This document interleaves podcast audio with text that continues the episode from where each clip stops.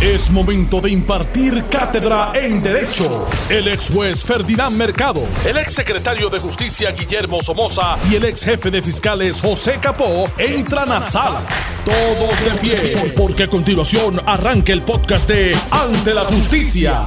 Esto es Ante la Justicia, soy Alex Delgado y está con nosotros el licenciado Ferdinand Mercado, a quien le damos las buenas tardes, licenciado. Saludos, muy buenas tardes, distinguidos amigos. Licenciado José Capó, ex jefe de fiscales, bienvenido. Alex, Ferdinand, Billy y a los amigos de Notiuno, muy buenas tardes. Y el licenciado Guillermo Somoza Colombani, ex secretario de Justicia, a quien le damos las buenas tardes. Buenas licenciado. tardes a todos. Bueno, eh, durmieron. Yo dormí al lado de la puerta en un sofá Y con reclinable. tenis, y con tenis. No, me, Algo, me algo. quité los tenis, pero los dejé en la esquina. Cerca de la puerta, pues se veía que agajarlo. Yo me desperté a las 4 y 20 y esperaba algo, pero no recibí nada. No, No. No, yo estuve pendiente, pendiente y mi esposa, los dos tuvimos. creo que Ah. hubo uno de madrugada. Yo dormí como un lirón. Yo no lo sé. Yo s- ¿Y bien tú, leve, bien leve, pero la verdad no ameritaba que me levantara y, y seguí durmiendo. Yo no, yo no sentí eh, nada, eh, pero lamentablemente parece que sí en el área sur se Sí, sintió. se, se siguen sintiendo. Y se siguen sintiendo. ¿verdad? Eh, gracias a Dios, pues eh, eh, está bastante lejos de nosotros, pero aún así la preocupación es continua. Yo sentí como eso del mediodía. A las 11, Estaba en un piso 12. Cerca de las 12. Ahora, si no es porque no me lo dicen, no me percato. Mira, Alex. Ferdinand y Billy, eh, comentábamos ahorita fuera del aire este, que bueno, tenemos noticias y hemos comentado, este y todo el mundo comenta, Guánica, Yauco, Guayanilla, pero de Las Marías, Maricao, Sabana Grande, San Germán, que son áreas circundantes. Y específicamente me, me- me, preocupa este Maricao, que es un sitio alto, que sabemos que la mayoría de construcciones Son en columna, son en columna y en laderas. Y, y en laderas. Mira, Y no he, no he escuchado nada, nada realmente de, de situaciones, ¿verdad? Y me está raro porque tienen que haber ocurrido.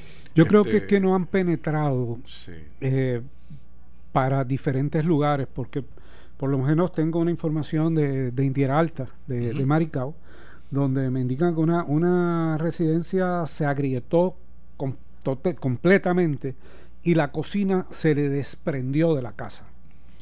O sea, si esa es una información eh, aislada, imagínate todas las otras que pueden haber eh, que desconocemos sí. de lo que ha sucedido. realmente nosotros aquí nos encontramos muy bien, gracias a Dios, pero somos solidarios con todos aquellos eh, puertorriqueños y no puertorriqueños que viven en esa zona donde continuamente muchos durmieron en la calle, en la intemperie, mejor dicho, las noticias, así que esperemos que no suceda nada más. Eh, quería hacer este comentario porque yo estoy involucrado en un pleito y hay abogados del Departamento de Justicia Federal y también otros consultores.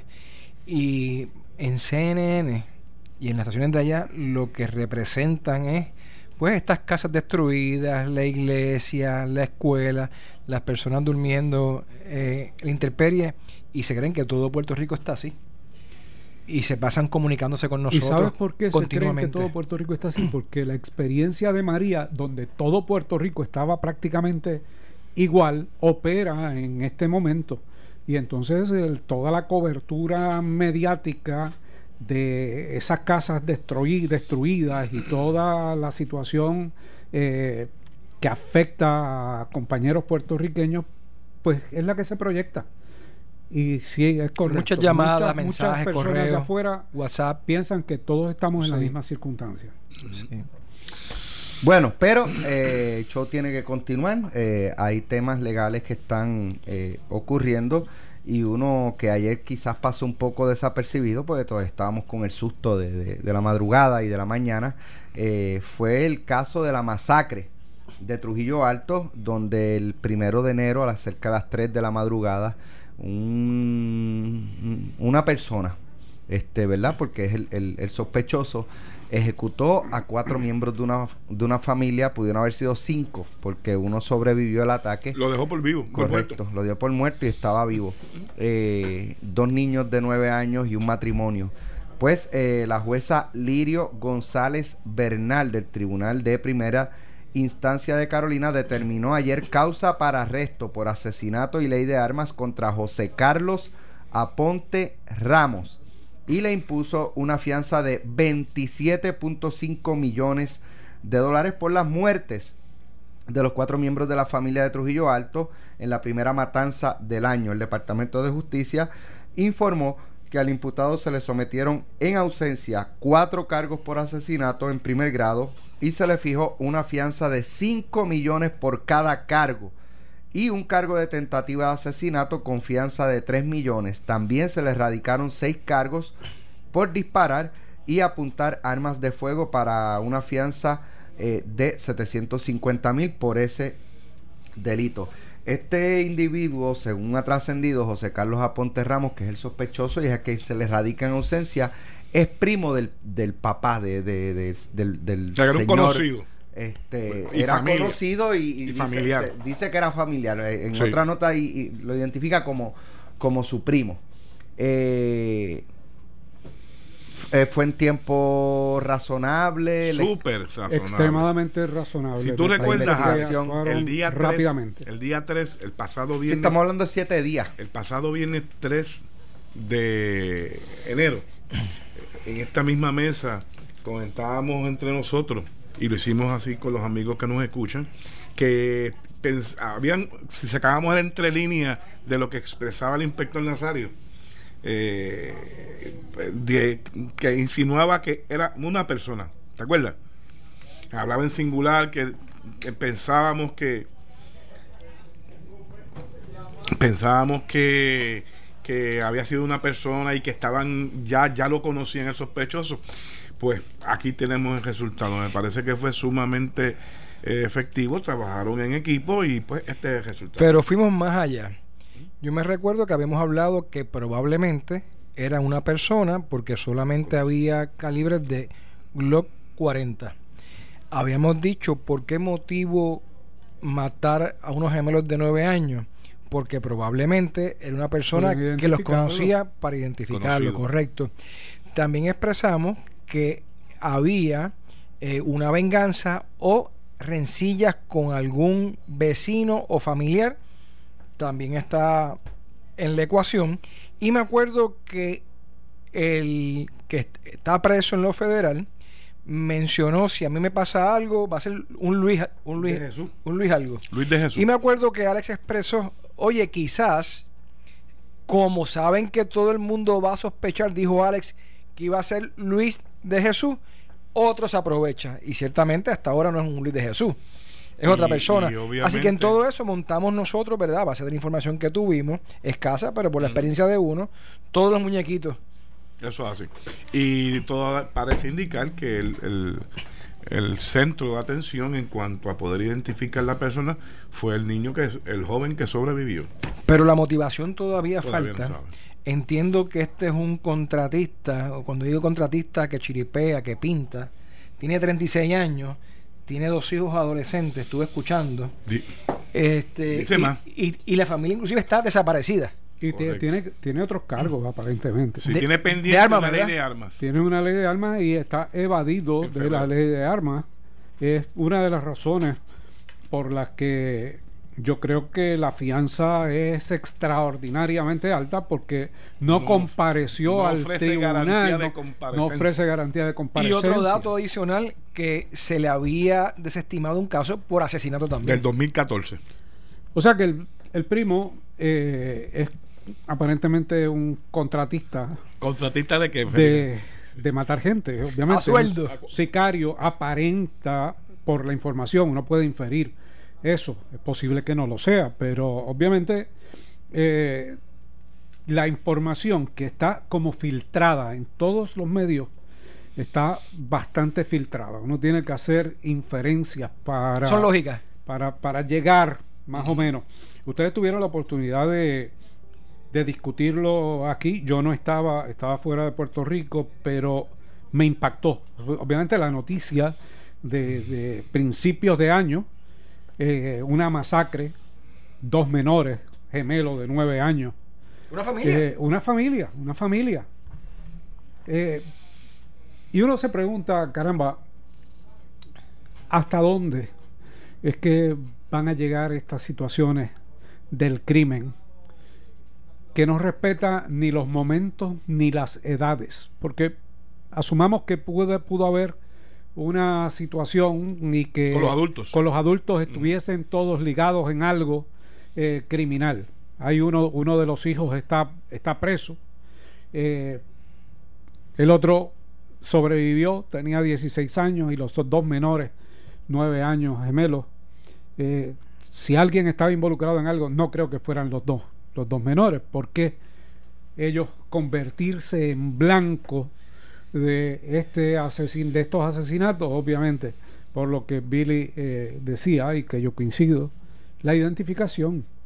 O sea, conocían a la persona que estaba eh, realizando la acción criminal y esta persona no quería dejar huellas, aparentemente, no quería dejar posibilidades de identificación posterior. Lo que la información, Billy, no sé si tú lo habías analizado o lo habías pensado, Iván Ferdinand y Alex, no sabemos si en esa actividad familiar donde estuvieron ellos despidiendo el año estaba, estaba presente Juan Carlos. Porque fíjate que hay otro hijo más que, que los deja los deja a ellos en la residencia para llevar a la novia. para llevar a su pareja a otro lugar y cuando regresan pues encuentra este esta escena verdad no sabemos si ese Juan Carlos estuvo en alguna reunión familiar en la despedida junto con ellos porque saber exactamente la hora que o los estaba esperando acechando o espera, vino sabiendo que iban a su casa ya regresaban a su, al hogar de, los de los oxisos, pues le dio seguimiento y allí los esperó. ¿Sabes otra cosa también, Ferdinand? Mira, que déjame, llegamos... Déjame eh, eh, un momentito, perdóname, Billy. Es que se le están dando mantenimiento a, al equipo allá en el área de Dorado, donde está la señal del 630 de su radio. Eh, que si usted de momento pierde la señal, puede poner el 94.3 FM. 94.3 FM y ahí puede continuar escuchando. De hecho, se escucha en mejor. se escucha mejor. FM. Así que a los amigos que nos están escuchando, si confronta algún problema con el 630, 94.3 FM. Eh, lo puede sintonizar y, ahí se escucha completita la programación de Notino 630. Con el interés de nosotros analizar y poder ayudar al esclarecimiento, también estuvimos hablando. El, el hijo que está ingresado en la, en la cárcel federal estaba involucrado en, una ganga. Y podíamos observar que en el lugar de la residencia había muchos carros y hasta mencionamos que pudiese haber estado involucrado este porque no tenían malvete en circunstancias de kayaking. Y eso puede ser una motivación. Ese fue hasta todos los aspectos que también tocamos aquí en torno a ellos. Me llamó la atención también, este Alex, Ferdinand, eh, Billy y los amigos que nos escuchan, que esto rompió ayer en la tarde, por lo menos la información que emite un comunicado de prensa del Departamento de Justicia, que normalmente esto quien lo inicia realmente es la policía, pero que no lo tocamos no lo tocamos ayer porque estábamos en otra discusión de un asunto más social que criminal. Pero sale la información eh, se mostraban en las redes sociales, que donde primero lo vimos, el retrato de esta persona. Ningún medio así lo había hecho.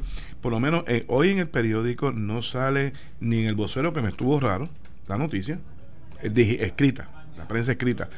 Eh, el único que puso la foto del individuo fue Metro.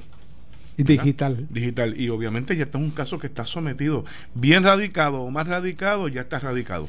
Y no solamente eso, sino que, que la foto ayuda a la identificación de aquellos que lo hayan visto porque está evadido, la persona está La mejor manera, yo escuché que se dice que ya se alertó a los aeropuertos, pero la mejor manera de encontrar a alguien, independientemente que se pinte el pelo porque lo tiene bastante rapado o se recorte la barba, es mostrando lo que ustedes dicen, la fotografía. En un momento dado, cuando asesinaron a la fiscal Franceli, eh, Franceli Paz descanse. Se puso hasta los billboards, los retratos de las personas, ¿verdad?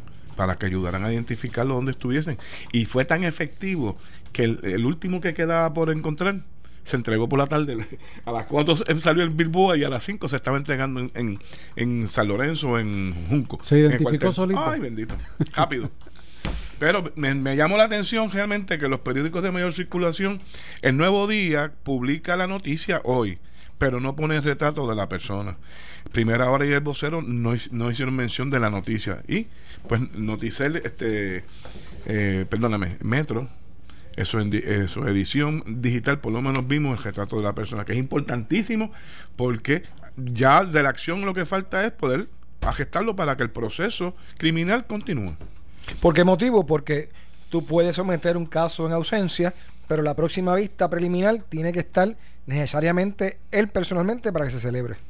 ¿Es una sí no? Aquí tenemos otra de las, ¿verdad? Este, yo siempre he dicho que el abuso del poder, pues, es, bien, bien problemático y bien este uno tiene que tener cuidado con el poder cuando lo tiene. Esto era un caso realmente donde vemos cómo funciona cuando no está presente, se radica en ausencia, se permite y, se permite por declaraciones juradas. Aquí tenemos otro ejemplo de que realmente no el problema no es la radicación en ausencia, es el poder cuándo se ejerce y cómo se ejerce, ¿verdad? Pero el juez tiene que hacer, ¿verdad? Eh, un análisis si realmente en ausencia, porque se hicieron todos los acercamientos, diligencias pertinentes y gestiones, ¿verdad, Ferdinand? Sí, sí es correcto. El juez usualmente se cerciora.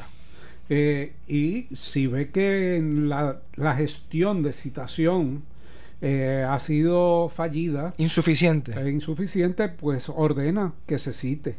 Eh, trata, trata de inmiscuirse lo menos posible en lo que es la determinación del Departamento de Justicia y de los fiscales que, que radican el caso. Pero sí, hay muchas ocasiones donde se ha indicado, pero mire, la persona se sabe dónde está, ¿por qué no se le cita? Unas veces se dice, bueno, porque es bien peligroso y porque eh, sabemos que de citarlo va a evadirse y no vamos a poder viabilizar el caso. Y yo pregunto esto, Ferdinand. Un individuo que ya en el 2014 se alega o se alegó que había disparado contra otra persona causándole la muerte. Tiene pendiente un caso de ley de armas ahora se le radican estos cargos, que son cuatro asesinatos, una tentativa más la ley de armas. La probabilidad de que esté armado es, la presente. Definitivamente. En este momento, y la posibilidad no solamente de que esté armado, de que utilice el arma y de que se evada. Y, se va de ella a defender, no se vaya a entregar voluntariamente. Por supuesto. Por uno, uno debe presumir eso, ¿verdad? A base de lo que yo escuché, ya lo están acorralando. Porque fue bien evidente cuando le, se le preguntó si había se había fugado o evadido la jurisdicción de Puerto Rico y dijeron, no, está aquí. Eso me llamó la atención, Billy, porque de, de primera intención yo pensé, si no lo han podido localizar desde el día 1 de enero, que lo están buscando, que eso fue otra de las señales que te acuerdas que decía, una persona que puede pasar de, de persona con interés a sospechoso. Esa, la otra, fue otra de las señales que lo discutimos. Pero una persona que ya ha hecho este tipo de acción, que sabe que le va la vida, le va la vida ahora, ¿tú crees que yo hubiese pensado al dinero que eh, lo, inmediatamente que hace este tipo de acción, sabiendo el, repudio que va a tener, y lo está viendo con los casos de Jensen, el individuo pudo haberlo visto, agarrar al vuelo y se va fuera de la jurisdicción. Pero la policía da la impresión que está seguro que está en Puerto Rico y lo tienen A menos que la policía sepa dónde está, lo tenga vigilado y esté pendiente de las vinculaciones que haga durante este periodo porque haya sido parte de otra investigación y eh, pues no quieren que se les rompa la, investigación que vincula a una red, a una ganga o a cualquier otra. Ese es un buen análisis. Pero mira, a Carson quitado, ¿tú crees, Sí. ¿Tú crees realmente que la policía mucha inteligencia y te digo más, a los actores, es lo que tú me estás diciendo. Eso lo dijiste tú, Ferdinand. Pero digo más, inclusive, ¿verdad? E, eso llevaría, ¿verdad? Si e, en esa en ese mundo este que ya la policía sepa cuál realmente es el móvil, pero no lo han dicho todavía. Porque si, bajo esa teoría tuya de, que eh, lo que puede estar envuelto él con las demás personas, ¿verdad? Pues, pues simplemente sepan ya el móvil. Billy tiene la camisa blanca, pero la cara está roja. Estoy aprendiendo, ¿verdad, Estoy aprendiendo. Está aprendiendo, está aprendiendo. Bueno, vamos a hacer una pausa y regresamos en breve aquí en Ante la Justicia. Estás escuchando el podcast de Ante la Justicia de Noti1630. Ya estamos de regreso en Noti 630 ante la justicia. Los vehículos de patrullaje del negociado de la policía estarán equipados con un arma larga no menor de calibre .22. Confirmó este domingo, eso fue el pasado domingo, el secretario de Seguridad Pública Pedro Janer. Mi propósito detrás de esta directriz fue darles a los agentes de la policía que salen a la calle todos los días una herramienta más para combatir el crimen. Cuando un agente de ley y orden se enfrenta a una amenaza, debe tener la habilidad de responder de la misma manera. Ya nosotros todos hemos visto que en las calles el tipo de armamento que hay es superior a lo que la policía carga en estos días. Eh, argumentó sobre los aspectos que consideró para emitir la orden. La directriz respecto al uso de armas largas surgió al amparo del artículo 1.05 de la Ley 20 2017, según enmendada, y aplica a todo vehículo que esté en función de patrullaje, este esté o no rotulado. Es una herramienta más que yo tengo la habilidad de proveerle a ellos, los policías, para que hagan su trabajo y como ciudadanos que son que lleguen a sus casas todos los días, dijo el titular. Janer aseguró que la policía cuenta con el arsenal necesario para equipar eh, todos los vehículos. Tenemos la habilidad de asignar armas largas para todas las patrullas que salgan a la calle. Mira, me parece muy bien.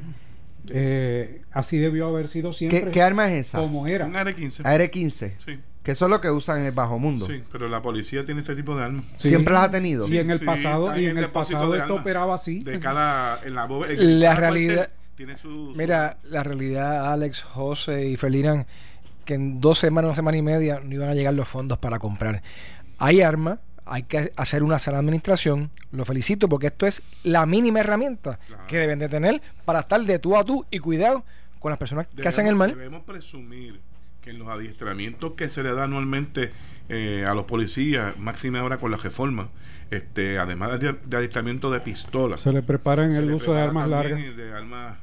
O sea, eso no necesariamente está incluido en el entrenamiento que ellos ellos toman. Es un entrenamiento aparte. Tengo mis dudas ah, para contestarte categóricamente, pero está incluido. Que, está incluido. Entiendo que está incluido. Era parte del informe original de la reforma. Eh, y, está. Y, está eh, de manera consistente en, los adiestramientos, el uso de armas largas. Te digo que esto no es, que me parece bien, que esto no es nuevo porque se hacía antes.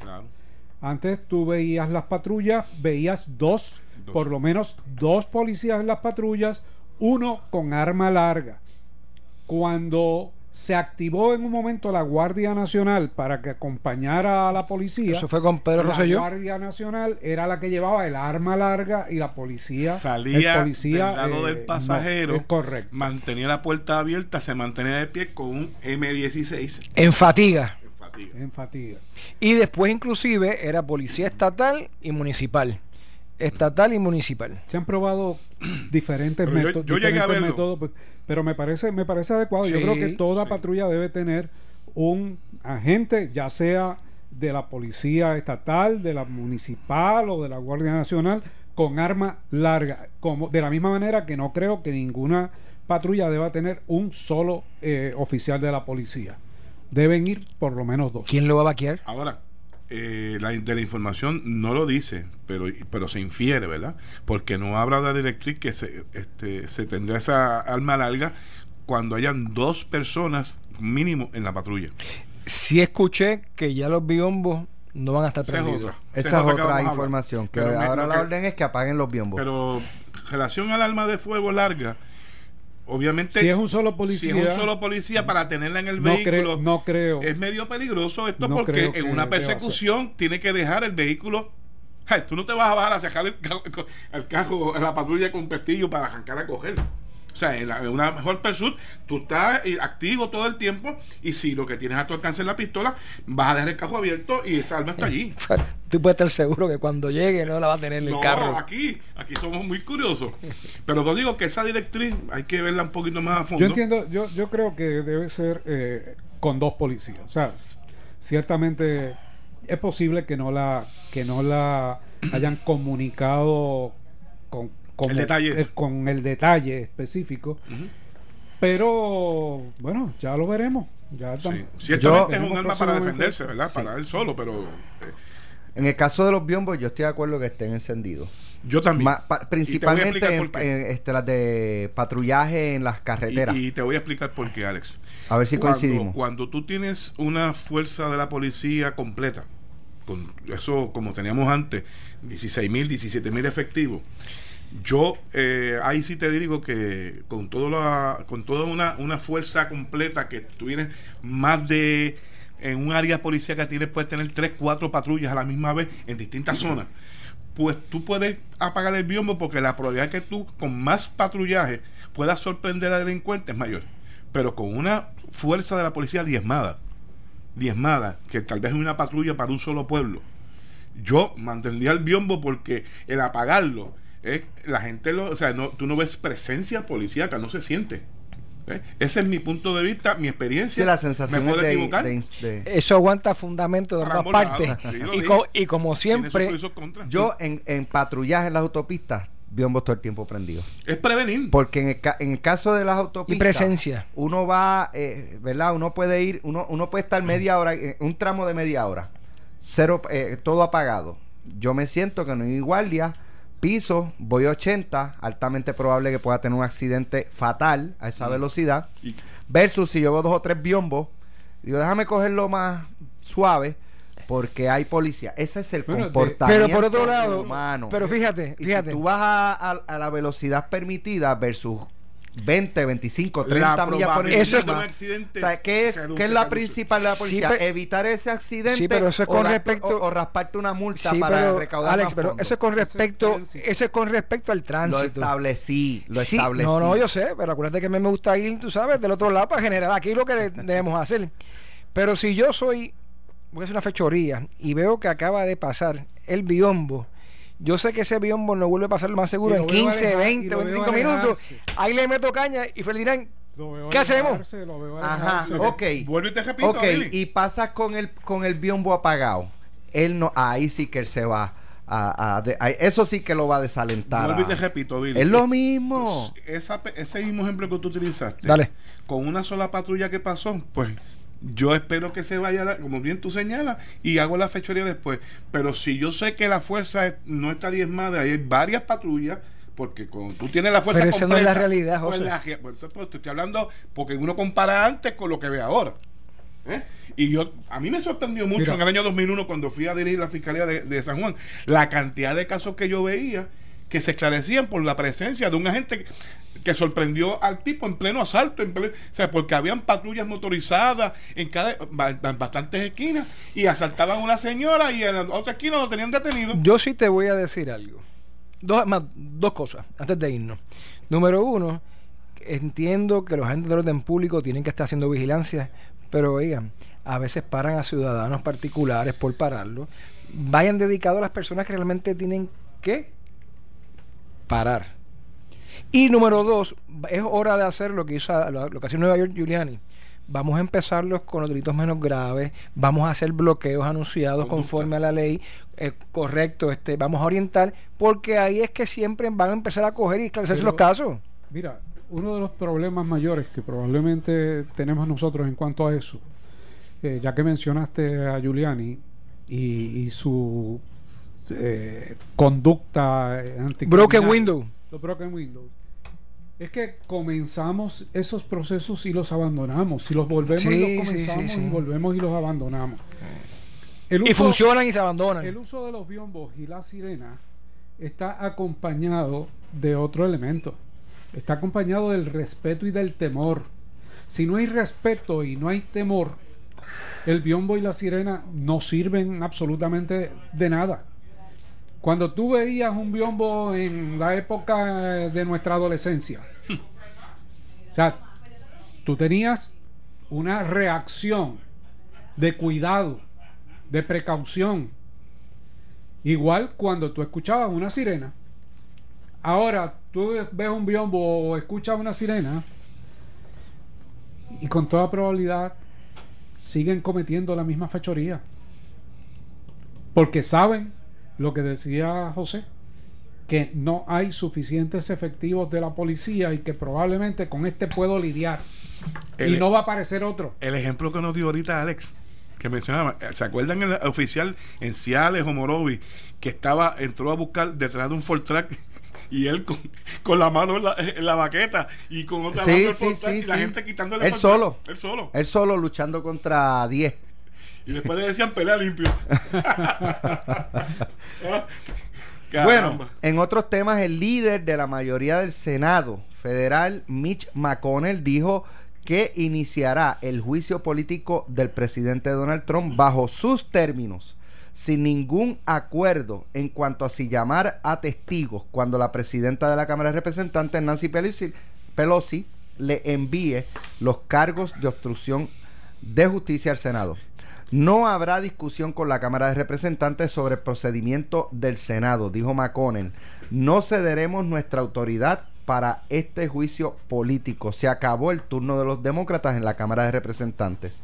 El juicio eh, por cargos de abuso de puesto y obstrucción al Congreso, que fue enviado a la Cámara Baja el mes pasado, podría comenzar esta semana si Pelosi envía los artículos de juicio político al Senado. Pero, incluso mientras McConnell hablaba en el Pleno del Senado, Pelosi no informaba sobre sus planes. En una reunión privada con los demócratas de la Cámara Baja, habló sobre los ataques misiles balísticos de Irán contra las bases en Irak, en represalia al ataque del gobierno de Trump que mató al principal general de Irán, según varios demócratas presentes.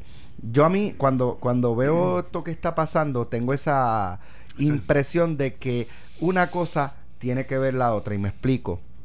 El ataque, eh, la muerte de, de Qasem Soleimani, que es el, general de, mayor alto rango. Sí, lo practiqué una semana. Yo también. yo, yo lo reconozco por la sortija. Soleimani. pues, pues que eh, ese, es, eso fue, ¿verdad? Porque es que hasta ahora el gobierno de Estados Unidos no ha explicado cuál era el riesgo. Ah, que atentaba contra vidas norteamericanas. Ah, ¿por qué? Porque mira, porque tenía este plan, porque descubrimos que iba a atacar aquí, que iba a atacar allá, que iba a hacer esto, que iba a hacer lo otro.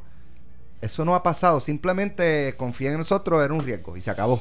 Y, y así mismo nos cogieron. No estoy hablando del verano del 19.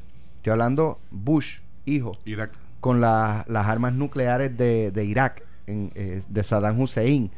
Que Colin Powell en la ONU eh, pidiendo el apoyo y llevando supuesta evidencia que era fake, era falsa. Oye, un Colin Powell que tenía un prestigio, ¿verdad? Este, a nivel mundial. Presidencial. Y lo, lo esbarataron con, con esa, ese, ese papelón que lo pusieron a hacer. Entonces, ¿hasta qué punto, eh, pues esto de, de Irán es un, yo no te diría un entretenimiento, porque yo creo que también tiene o podría tener la intención de apelar al sentimiento patriótico, de los Estados Unidos, de los estadounidenses, eh, para cerrar filas detrás de su presidente, algo que se le adjudicaba también a Bush cada vez que su popularidad bajaba, eh, subían las, las alertas de, de, seguridad nacional y volvía a subir este, los niveles de popularidad. Sobre eso yo creo que tú estás en lo correcto. Me parece que es un diseño muy bien pensado para fortalecer la imagen del presidente en un año electoral y a la misma vez matar el residenciamiento. y lo pueden lograr. Solamente que Irán reaccionó mucho más fuerte de lo que esperaba el presidente. Y, rápido. Y rápido. Y el presidente ha tenido que eh, retirarse recoger un vela. poco y recoger vela en el día de, hoy. ¿Retirar es sinónimo de recular? Eh, ¿Sí? sí, sí, Echar hacia atrás, este, retreat to the wall, dicen los americanos. Fíjate, él dice, eh, dice la nota, Donald Trump declaró el miércoles que Irán, y lo citan, parece haber cedido te metieron seis, seis misiles ayer que están cediendo. Digo, también de otra parte me resulta extraño que no hubo ningún tipo de daño ni baja. Eh, este, digo, más allá de, de los, eh, ¿verdad? No hubo bajas. como como tú y expresaron seis misiles y no tocó a nadie? y a Irak estaban cuando iba a ocurrir, mira, vamos a hacer esto en todas y cada una de las de la información que surge no se puede confiar. Sí. Y ya aprendimos. De ningún lado. Pero oye, pero Ferdinand, de la poca información que es de la parte de los aliados de Irán, no dice que hayan matado a tantos soldados. no, no existe. Mm, la, la parte de los Estados Unidos no hemos escuchado nada. Solamente decir, pues, lo que tú dijiste ahorita, el presidente dijo, parece que ya dejaron de atacarnos. parece que ya dejaron de atacarnos. Pero más allá de eso, realmente, si realmente también de Irán el objetivo era que hubiese bajas de soldados americanos o no. Porque escuchaba anoche a CNN eh, y esa era una de las interrogantes que tenían, ¿verdad? ¿Por qué no hay información de bajas de soldados? Ahora a mí, a mí porque, me... porque obliga a la intervención. Si, si se da la información de bajas de soldados americanos, la sociedad norteamericana va a obligar al presidente a actuar y se le rompe el diseño publicitario. Eh, y, estoy seguro que están tratando de manejar esa situación. Ahora, en términos de Irán, es una cultura bien extraña a nosotros. Yo vi a la, a llorando. El ayatollah es el jefe de Estado religioso y político por la pérdida de su segundo hombre. No se van a quedar con los brazos cruzados. No, entonces, digo, para un poco sobre ese mismo punto, mira, le metimos seis, seis misiles y está echando para atrás el hombre. Ahora es que vamos nosotros. Ese puede ser el pensamiento de ellos. Si realmente el espíritu es guerrero, contra el pueblo americano, ese sería el pensamiento. Si hay otra cosa detrás de esto, si hay otra cosa, pues ahí se, eh, tal vez escala un poquito más, pero... Pero yo entiendo que no va a ser ahora. Van a cogerlo desprevenido porque ya todo el mundo está con las manos arriba. ¿Cuánto ofrecieron por, por, Donald Trump? Están ofreciendo millones. millones. Conocemos, conocemos sicarios que lo harían de gratis. Pero, pero mira, Tocaste un tema importante al, inicio y es el choque procesal de la Cámara y el Senado. Sí, oye, eh, yo no voy a, necesariamente a coger los testigos que tú Pero hasta que no lleguen los cargos, ¿qué va a hacer Si no llegan los cargos, y Mitch McConnell lo que está diciendo es, no me manden los cargos. Tárdate todo lo que puedas para enviarme esos cargos y está poniéndole un freno. Yo no voy a poner testigos, yo soy el dueño del proceso del Senado y Pelosi está diciendo, bueno, pero yo tengo que designar a los fiscales y los fiscales, ¿cómo es que van a probar su caso? Con los testigos. Y ahí ese choque procesal a quien beneficia es al presidente, porque le da mucho más tiempo mientras eso sucede, estás, estás corriendo un año electoral sin Trump, perdón, con Trump sin ningún contrincante. Eso es así. Pregunta que te hago, Ferdinand. Si realmente la, la, información que nos brinda McConnell fuera el interés genuino de que lleguen esos cargos al Senado, podría obligar mediante una acción del tribunal para que le sometan los cargos. Eh, sométeme los cargos y como si fuera un mandamos proceso de juicio obligarlo. lo hago yo.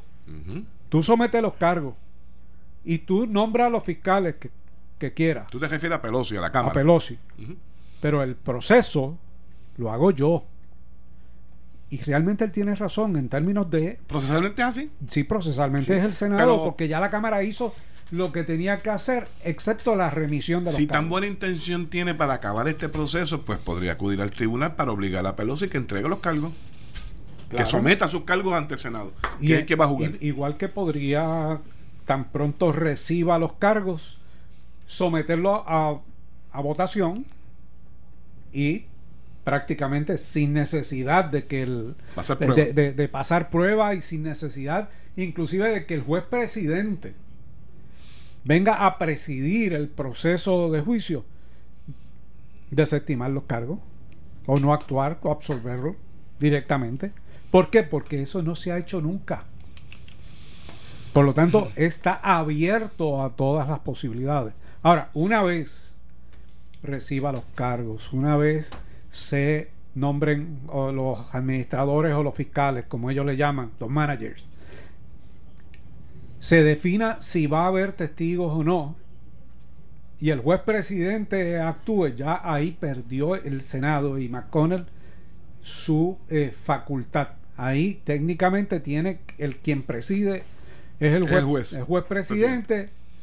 Y él determinará de acuerdo a las reglas cómo es que eh, va a viabilizar El proceso. ese proceso. Las Eh, reglas de juego. ¿Y ellos votarán o no votarán? Gracias, Ferdinand. Gracias, José. Gracias, Gui- eh, Guillermo Somoza, por estar con nosotros. Mañana regresamos a las 4 de la tarde en Ana. Oye, también eh, hablamos de temas federales aquí. Seguro. Seguro. Todo el Y lo escuchan primero. No, Y lo escuchan no. primero. Y no está circunscrito a lo criminal nada más, es administrativo y civil. Y de otros temas. Que pasen buenas tardes. Esto fue el podcast de Noti1630. Ante la justicia. El único programa en la radio con un Dream Team de expertos en derecho. Dale play a tu podcast favorito a través de Apple Podcasts, Spotify, Google Podcasts, Stitcher y notiuno.com. Chumba.com.